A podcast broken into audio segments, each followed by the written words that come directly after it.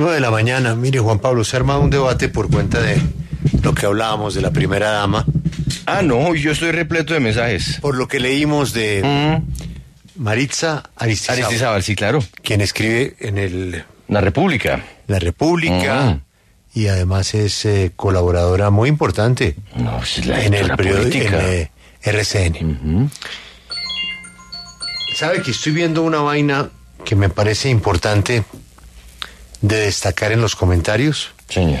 en lo que la gente tiene razón, que efectivamente no es la primera vez que pasa y que las primeras damas están llenas de buenas intenciones, que el cargo es un poco un poco híbrido en materia de funciones, entonces ellas se las arreglan para tener que hacer, porque son profesionales, porque son jóvenes, porque quieren ayudar.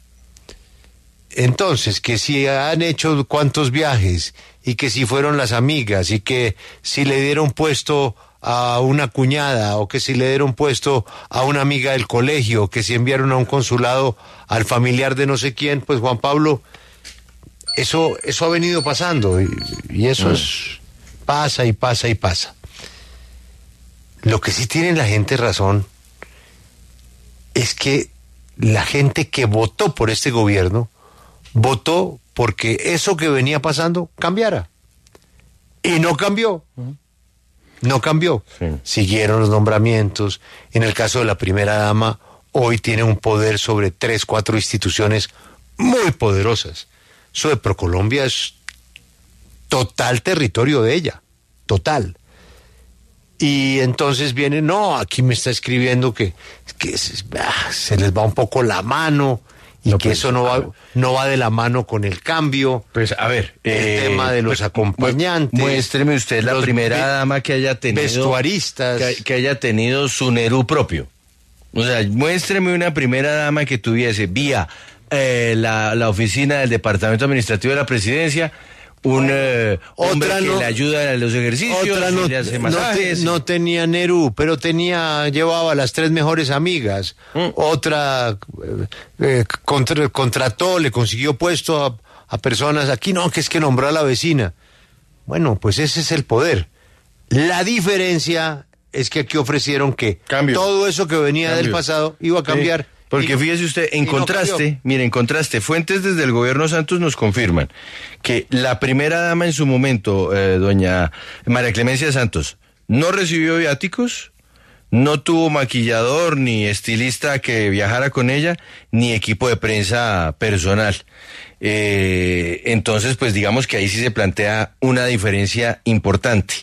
Y mire usted lo que, es que de verdad se, se abrió el debate. En la Procuraduría No nos dicen, se pongan es- a abrir puertas porque entonces le recuerdan a las otras No, primeras pero- damas otras cosas que hicieron porque posiblemente no tenían maquillador, pero tenían otras debilidades. Pues mire usted, y desde la Procuraduría nos dicen lo siguiente, ¿por qué meten a la Procuradora en este asunto? Si ella no tomó la decisión ni le hizo la comunicación a la- al contencioso, esto fue un procurador judicial que tiene toda la autonomía y que fue el que envió el concepto de parte de la Procuraduría, pero entre tanto desde, la, desde otra orilla nos dicen, acuérdense que la Procuradora contrató como si fuese una eh, asistente administrativa a una, este, eh, una mujer experta en estética de su ciudad a la que llevaba para todas partes y a la que señalaban de ayudarla a peinar y a maquillar. En fin, esto tiene tanto de largo como de ancho, pero el asunto es definir o más bien cerrar esa puerta para siempre.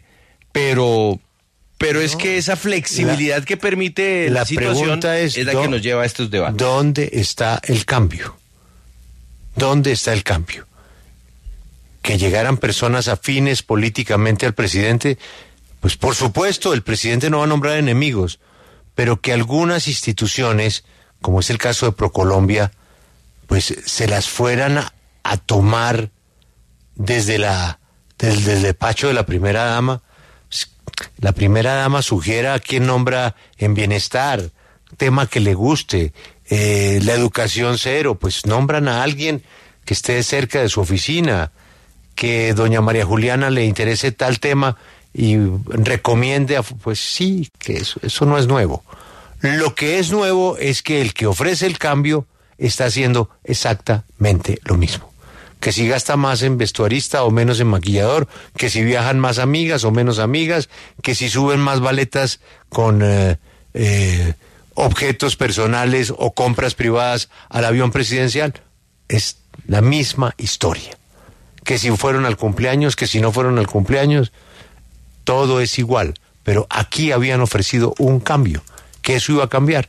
Y todo esto demuestra. Oye, es que yo vi un informe de la silla vacía. ¿Mm? Sacaron unas cuentas ahí. Sí, sí, sí. Son mil millones, Mil de pesos. de ¿no? pesos, claro, porque entonces hablan no solamente del estilista o, bueno, la persona que le ayuda eh, con su, su vestir, sino además eh, un acompañante de prensa, y hablan pues como de una especie de, de, de corte, resulta un poco injusto el término, que le acompaña en viajes internacionales y que se paga del presupuesto de la nación. Y ahí es donde el asunto, pues vuelvo, insisto, no suena como a, a lo que uno esperaría, ¿no? Sí.